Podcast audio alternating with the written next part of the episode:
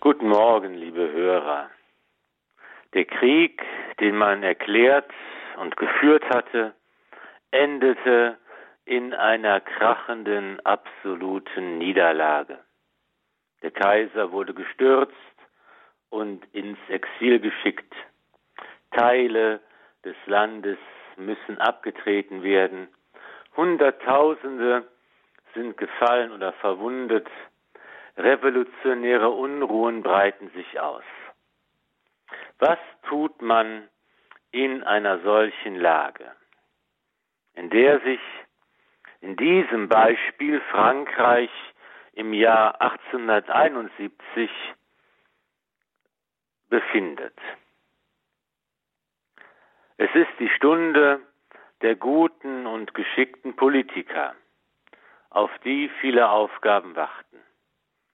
Es muss verhandelt und Frieden geschlossen werden. Es müssen neue politische und gesellschaftliche Strukturen gefunden werden. Man braucht neue Systeme, Kompromisse. Manche Konflikte brechen auf und müssen gelöst werden. Was tut man in einer solchen Lage?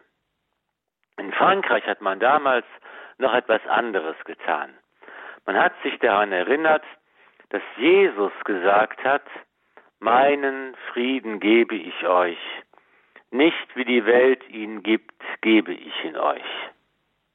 Ohne Jesus Christus, der unser Friede ist, ohne und gegen Gott gibt es keinen gerechten Frieden auf Erden.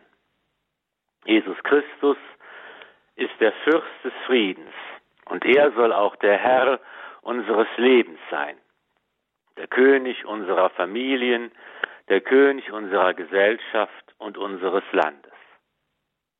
Und man hat sich nicht nur daran erinnert, sondern man hat diese Erinnerung auch einen äußeren Ausdruck verliehen und eine Kirche gebaut.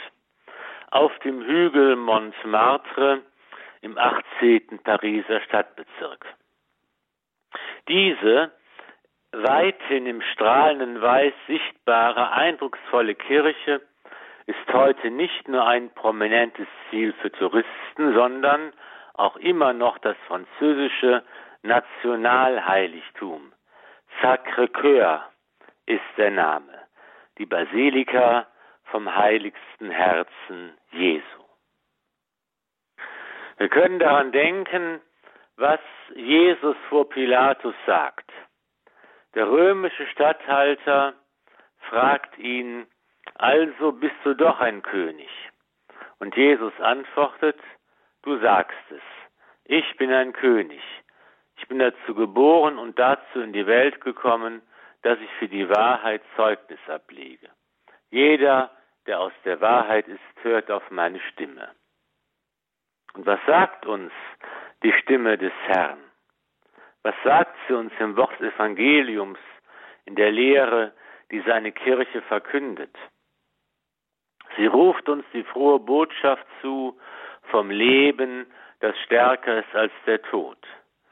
Das Evangelium der Liebe und Barmherzigkeit, die in Christus, dem Lebendigen, Auferstandenen, in seiner Kirche gegenwärtigen, hier und jetzt einbrechen in die Wirklichkeit unserer Welt, die aufleuchten in der Dunkelheit von Krieg und Not und Tod.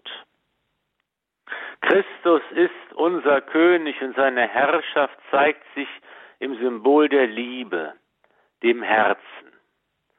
In der Apsis der Kirche Sacré-Cœur befindet sich eines der größten Mosaike der Welt. Es zeigt das heiligste Herz Jesu. Gott ist die Liebe. Die Liebe, die immer wieder unaufhörlich auf uns zugeht. Die Liebe, die uns birgt. Die Barmherzigkeit, die all unsere Schuld und jede Verlorenheit einholt und heimholt. Natürlich, mit der Botschaft des Evangeliums, mit dem Katechismus der Kirche, mit dem Gebetbuch in der Hand lässt sich schlecht Politik machen. Auch heute brauchen wir in unseren Nöten und den Problemen unserer Zeit gute, geschickte, intelligente Politiker, Staatslenker, Diplomaten. Auch wir brauchen heute neue Ideen, Strukturen, Systeme, Kompromisse und wir haben viele Konflikte, die gelöst werden müssen. Und jeder von uns muss dabei mithelfen. Dabei geht es nicht darum, neue Kirchen zu bauen, obwohl das, weiß Gott, nicht die schlechteste Idee wäre. Es geht darum, wofür das prachtvolle Kirchengebäude steht. Bereits bevor die Kirche Sacré-Cœur in Paris fertiggestellt wurde, hat man dort als Sakrament der Eucharistie das Allerheiligste in einer Monstranz zur Anbetung ausgesetzt. Und seit 125 Jahren finden sich dort ununterbrochen Tag und Nacht Beter ein. Jesus kommt zu uns unter der Gestalt des Brotes. Im Zeichen des Mahles zeigt er uns seine Liebe und Hingabe. Was soll man tun?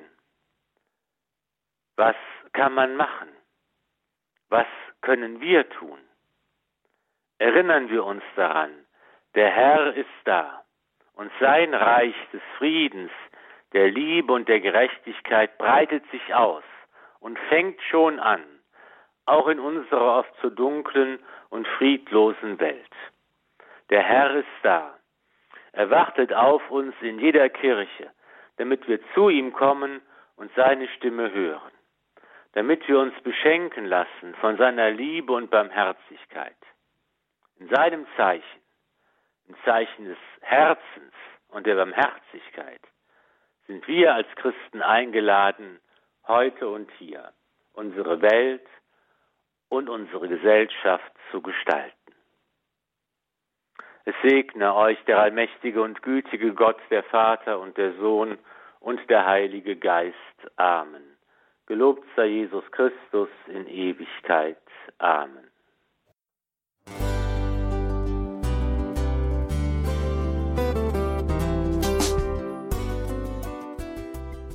Liebe Zuhörerinnen und Zuhörer, vielen Dank, dass Sie unser CD- und Podcast-Angebot in Anspruch nehmen. Wir freuen uns, dass unsere Sendungen auf diese Weise verbreitet werden. Dieser Dienst ist für Sie kostenlos. Für uns ist er allerdings mit einem nicht unerheblichen finanziellen Aufwand verbunden. Deshalb sind wir für jede Spende dankbar. Alle Bankverbindungen unserer Spendenkontos können Sie über unsere Homepage horeb.org unter dem Menüpunkt Spenden einsehen. Dort besteht auch die Möglichkeit, online zu spenden. Natürlich nach den neuesten Sicherheitsstandards. Sie können diese Informationen auch bei unserem Hörerservice unter der Telefonnummer 08328 921 110 erfragen. Ich wiederhole die Rufnummer 08328 921 110. Vergelt's Gott für Ihre Unterstützung. Ihr Pfarrer Kocher.